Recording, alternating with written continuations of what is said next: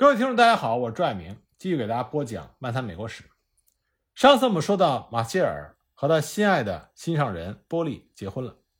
他们结婚之后，把家安在了弗吉尼亚的首府里士满。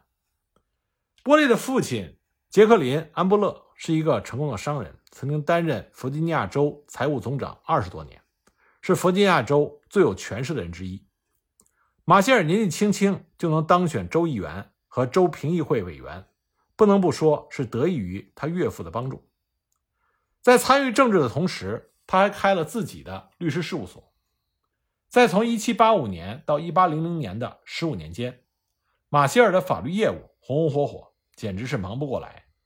他是弗吉尼亚最大牌的律师之一。不过呢，马歇尔他是一个非常随意的人，不像其他的律师衣着光鲜。即使在当了首席大法官之后。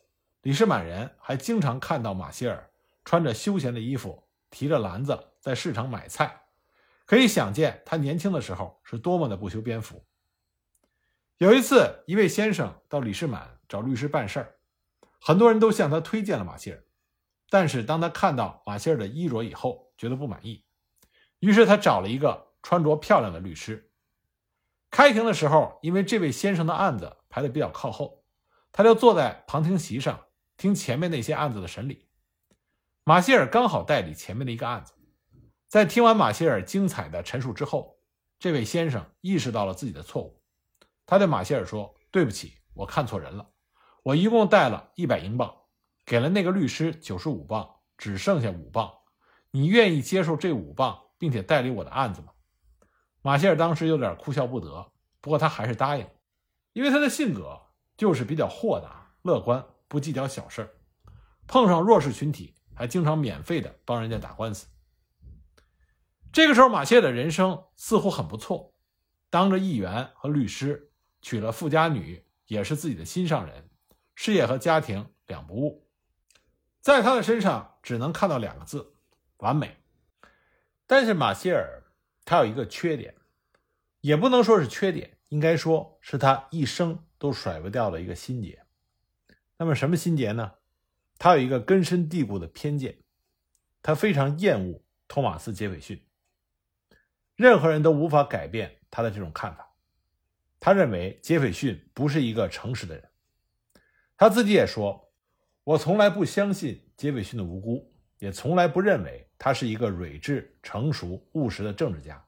我从来就没有改变过这个观点。”当然，杰斐逊对马歇尔的厌恶也是对等的。杰斐逊认为马歇尔是一个伪君子，整天的胡思乱想。马歇尔觉得杰斐逊言行不一致，表里不如一，不值得信任。在他们相处的那些年里，杰斐逊被马歇尔给整怕了，以至于他给一位朋友的信中是这么描述他与马歇尔打交道的经验：杰斐逊说：“我跟马歇尔谈话的时候，绝对不承认任何事情。你要是告诉他你的立场。”不管这和他想得到的结论相距多远，你就算完了。他那套诡辩术太吓人了，只要你给他确切的答案，他就会逼着你接受他的结论。所以，如果他问我现在是白天吗？我会回答我不知道，我看不出来。不要以为杰斐逊是在开玩笑，他是认真的。反正杰斐逊一见马歇尔就头晕，马歇尔一见杰斐逊就想吐，两个人互相不对眼。从性格上看，杰斐逊和马歇尔其实并没有冲突。杰斐逊是一个非常温柔的男人，脾气好的不得了，说话是轻声细语，从来不跟人吵架。他不可能去主动找马歇尔的茬。马歇尔是非常的大气、成熟、幽默、豪爽，一天到晚都非常的开心，身边总是围着一群好朋友。他也是极有绅士风度，从来不对人大喊大叫。有时候气急了，说几句重话，还不忘了道歉。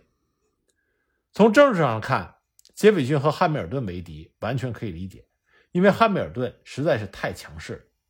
马歇尔虽然也很强势，但他不像汉密尔顿那么固执，他非常低调，善于进取，更善于妥协。他从来不让政治成为友情的障碍，特别擅长跟政敌做朋友。他和其他的共和党领袖，比如说麦迪逊和门罗。关系都非常好。总之，马歇尔是没有敌人的，他能跟全世界交朋友，唯独例外的是杰斐逊。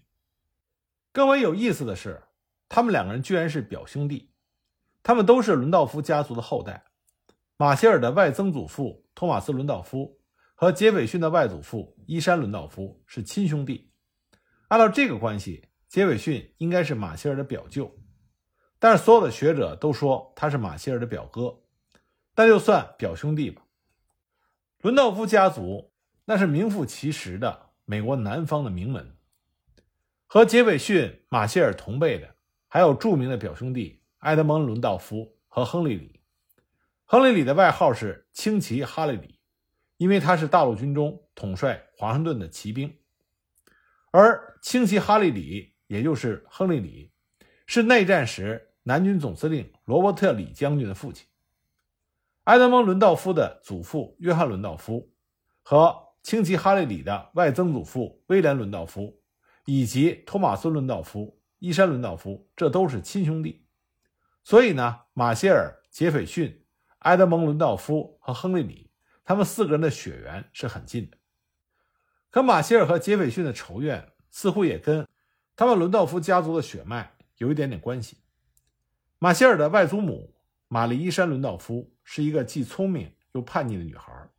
她十六七岁的时候，爱上了父亲庄园里的一个爱尔兰人，遭到家庭的反对，所以她就跟那个人私奔了，跑到一个小岛上躲了起来，还生了个孩子。可是伦道夫家族查到了他们的踪迹，冲到了岛上，杀死了他的爱人和婴儿，把他强行带回了庄园。玛丽几乎陷入了疯狂，在家族的精心调理和严密监视之下，才渐渐恢复了健康。后来呢，他又爱上了詹姆斯·基斯主教，可是家里还是不同意。财大势大的伦道夫家族就逼着基斯辞职，搬到别的教区。玛丽是不依不饶，死活要嫁给基斯。最后，他的父亲只好妥协，允许他们结婚，但基本上就想把他赶出家门。玛丽和基斯的女儿玛丽伊山·基斯就是马歇尔的母亲。马歇尔很少提及他自己。和伦道夫家族的渊源，这是可以理解的。与他形成鲜明对比的就是杰斐逊，他对自己的伦道夫血统津津乐道，倒不是因为他有攀附的心理，而是因为他确实跟外祖父家有感情。他父亲彼得·杰斐逊曾经帮着管理伦道夫庄园，杰斐逊小的时候就住在马歇尔的外祖母长大的那座庄园里，一直到十岁左右才离开。杰斐逊拥有着一个。花团锦簇的童年，享尽了荣华富贵。马歇尔则是在荒野中长大，历尽了人世的艰辛。虽然流着同样的血，但是一个是豪门少爷，一个是被抛弃的野孩子。这种不同的际遇，多多少少会造成一点心理影响。巧的是，马歇尔的岳母丽贝卡·波威尔本来是杰斐逊追求的对象，两个人都快到谈婚论嫁的地步了，但丽贝卡。最后甩了杰斐逊，嫁给了杰克林·安布勒。丽贝卡经常当着马歇尔的面谈论着杰斐逊的种种不是。有这样天天的灌输，马歇尔能够对杰斐逊的印象好，那才怪。不过呢，这种家族关系并不是马歇尔讨厌杰斐逊的主要原因。事实上，伦道夫家的这些表兄弟们还是比较有爱的。当初杰斐逊决定投身政治的时候。把自己的客户都转给了埃德蒙·伦道夫，让他很快就成为了大律师。埃德蒙·伦道夫全职搞政治的时候，又把他的客户都转给了马歇尔。而且，伦道夫家族的案子，特别是人命的大案，都去找马歇尔来办。马歇尔也全心全意地在维护着伦道夫家的声誉。祖辈的故事并没有影响到这些表兄弟们的信任和友谊。马歇尔瞧不上杰斐逊的真正原因主要是两个，一个是杰斐逊没有为独立战争出过力，那个时候伦道夫家族的弟兄们，包括马歇尔本人，都像所有的热血男儿一样参加了大陆军，为革命流血流汗，只有杰斐逊躲在了家里。他当州长的时候，连英军的影子都没有看见，就已经抱头鼠窜，这不是胆小鬼是什么？一篇独立宣言把大家。都鼓动上了战场，可是作者本人却躲的是一干二净。正因为杰斐逊没有经历过大陆军的苦难，他对于软弱的中央政府没有体会，这才会不遗余力地维护州的利益，生怕联邦政府过于强大。马歇尔极看不惯这种光说不练的人。第二点是，杰斐逊诋毁过马歇尔最崇敬的人华盛顿。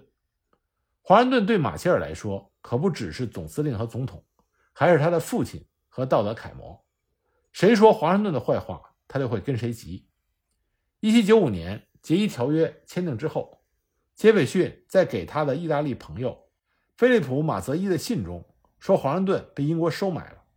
虽然他没有指名道姓，但是他用的比喻太明显了，话说的又特别难听，任何人都不会误会他的意思。结果这封信。被登在了欧洲的报纸上，又传回了美国，大家就都知道了杰斐逊对华盛顿的真实态度。马泽伊信件让华盛顿和杰斐逊绝交，也让马歇尔一辈子都没有办法原谅杰斐逊。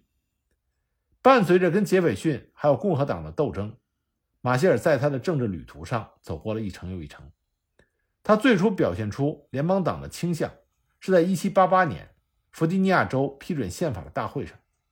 他和詹姆斯·麦迪逊、埃德蒙·伦道夫、埃德蒙·彭德尔顿合作，击败了以帕特里克·亨利和乔治·梅森为代表的反联邦党人，使弗吉尼亚州接受了美国宪法。马歇尔在辩论中所表现出的严谨的逻辑和灵活的妥协方案，让所有的人印象深刻。也正是在这段时间，他和其他联邦党的领袖，比如汉密尔顿，还有古佛纳·莫里斯。建立起了稳固的联系和亲密的友谊。此后呢，他就成为了弗吉尼亚的联邦党领袖。在威士忌叛乱和杰伊条约引起的纠纷和骚乱中，马歇尔在李士满的报纸上发表了很多文章，坚定地支持和维护华盛顿的决策。当时在报纸上和马歇尔展开激烈辩论的是他的好朋友门罗。门罗是杰斐逊的学生，也是他的信徒，激进的共和党人。即使在共和党内，除了杰斐逊，也没有人比门罗更左了。幸好他和马歇尔因为友情深厚，才没有发展到人身攻击的地步。一七九五年，华盛顿总统提名马歇尔接替伦道夫出任联邦政府总检察长，但是他拒绝了总统的邀请。一七九六年，华盛顿想任命他为驻法公使，马歇尔再次拒绝，倒不是因为他不想为总统效力。而是因为他不愿意离开李士满，也不愿放弃他的法律业务。他的妻子波利身体不好，不可能跟着他到处奔波。他不能把他的爱人一个人丢在家里。当律师是他养家糊口的唯一手段。他虽然拥有土地，但没有像华盛顿、杰斐逊那样的大农庄，也就没有相对独立的经济来源。总检察长在当时不算是一个全职工作，只是总统的法律顾问。事情不多，工资也不高。马歇尔不想为了这个工作放弃自己的业务。一七九七年，亚当斯总统任命马歇尔作为三位赴法谈判代表之一，也就是后来发展成 X Y Z 事件的那次谈判。马歇尔他接受了邀请，主要是因为他觉得这是一个临时的差事，顶多半年就会回来，不碍事儿。其实呢，亚当斯从来没有见过马歇尔，根本就不认识他。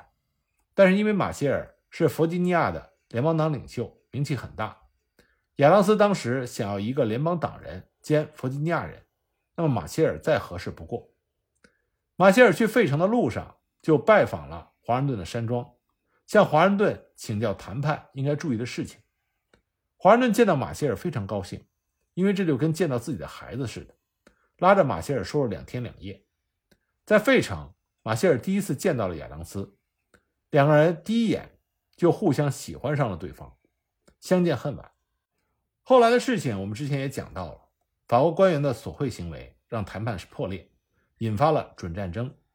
马歇尔在 X Y Z 事件中的出色表现，让他成为了民族英雄。一七九八年六月，他回国的船在纽约靠岸的时候，整个城市恨不得都到码头上去迎接他。联邦党的激进派、温和派以及共和党三方势力。都想从马歇尔的嘴里套出实情，都想知道他的态度是战还是和。这是一个问题，也是各方可以用来达到自己政治目的的工具。面对各种聚会、宴会、舞会的邀请，马歇尔说：“对不起，我不能在纽约久留，我要马上到费城向总统汇报。他没有向任何人透露谈判的细节，把第一手的材料都给了亚当斯。他认为美法之间的战争是可以避免，这为后来亚当斯重启和谈埋下了伏笔。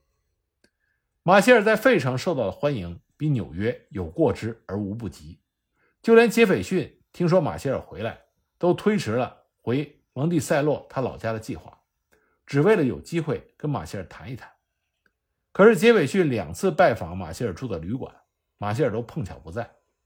杰斐逊很遗憾地给马歇尔留了张纸条，就回弗吉尼亚了。他本来想写两次拜访都很不幸没有见到你。结果一不留神把不幸写成了幸运，他发现了这个错误，懒得把字条重新写一遍，就在幸运的前面加上了一个不，但一看就是另外加的，与原来的字体不一致。马歇尔当时看到纸条，哈哈一笑，说：“这可能是杰斐逊最接近说真话的一次。”他还让人给杰斐逊捎了一个回信上面写着：“感谢副总统先生大驾光临。”马歇尔回到弗吉尼亚不久，两党就开始为了1799年4月的中期选举，也就是国会选举，紧锣密鼓地做准备。马歇尔刚刚回归到他的正常生活，一点也没有觉得这件事情跟他有什么关系。到此为止，除了 XYZ 事件，他并没有插手过联邦政府的事情。他所有的政治资历都在弗吉尼亚。1798年8月，马歇尔给华盛顿写了一封信，说他9月要去。弗里德里克郡出庭，会路经华盛顿的山庄，到时候去拜访他。马歇尔一般只要有机会，就会去看看华盛顿。他跟华盛顿非常亲密。华盛顿接到信之后特别兴奋，连忙写信告诉他的侄子布希罗德·华盛顿，说他你也一块过来，我有事要跟你们说。布希罗德是华盛顿最喜欢的侄子，他的父亲是华盛顿的弟弟。华盛顿和玛莎去世之后。布希罗德就成为了华盛顿山庄的主人。这个时候呢，布希罗德住在里士满，和马歇尔是非常要好的朋友。后来呢，他被亚当斯总统提名为最高法院的大法官，和马歇尔共事了二十八年，是马歇尔最坚定的盟友。九月三日，马歇尔和布希罗德来到了华盛顿的山庄，他们在那里住了三天。这三天中，华盛顿没有聊别的事情，就是鼓励这两个人参加中期选举。竞选众议员，布希罗德是一个听话的孩子。华盛顿让他去干什么，他就干什么。可是马歇尔不干。华盛顿磨破了嘴皮子，马歇尔就是不松口。他的理由只有一个：我要养老婆孩子，众议员那点工资不够花。马歇尔的经济状况其实并没有他说的那么紧张，毕竟他已经当了十来年弗吉尼亚收入最高的律师，积蓄已经很不少。他就是不想离开李士满。到了第四天的早晨，马歇尔天不亮就起来，他想趁着华盛顿还没有睡醒，悄悄地溜出山庄，省得华盛顿再跟他唠叨。正当他悄悄地打开门准备出去的时候，却发现华盛顿已经在外面等着他了。还有一个版本是，这天早上为了感动马歇尔，华盛顿不仅起了一个大早，还穿上了他当总司令时候的军装，提醒马歇尔为国家服务的精神。总而言之，马歇尔最终被华盛顿说服了。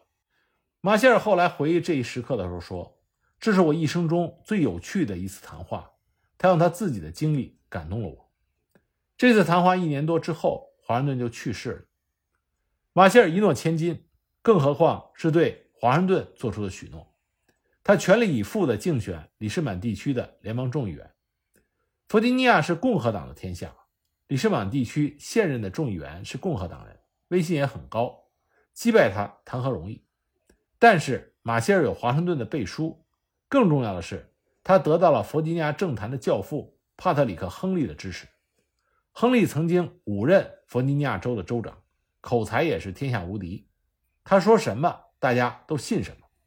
亨利本来是坚定的反联邦党人，他的政治观点属于共和党，但是他和马歇尔有一个共同点，他们都讨厌杰斐逊，而且呢，他跟马歇尔一起办过很多案子。非常欣赏马歇尔，亨利给李士满的朋友写信说：“告诉马歇尔，我爱他。”这句话立刻就传遍了李士满，成为了马歇尔制胜的法宝。马歇尔公开反对处置外侨与煽动叛乱法，他的这种勇气也让他赢得了温和的共和党人的支持。最后，马歇尔以一百一十四票的微弱多数赢得了那个议员席位。在共和党占绝对优势的弗吉尼亚，他的这个胜利实属不易。很多人投马歇尔的票，并不是冲着他的政治观点，而是冲着他这个人。他的个人魅力再次帮了他这个忙。那么，马歇尔成为众议员之后，他的政治前途又是如何呢？我们下一集再继续给大家讲。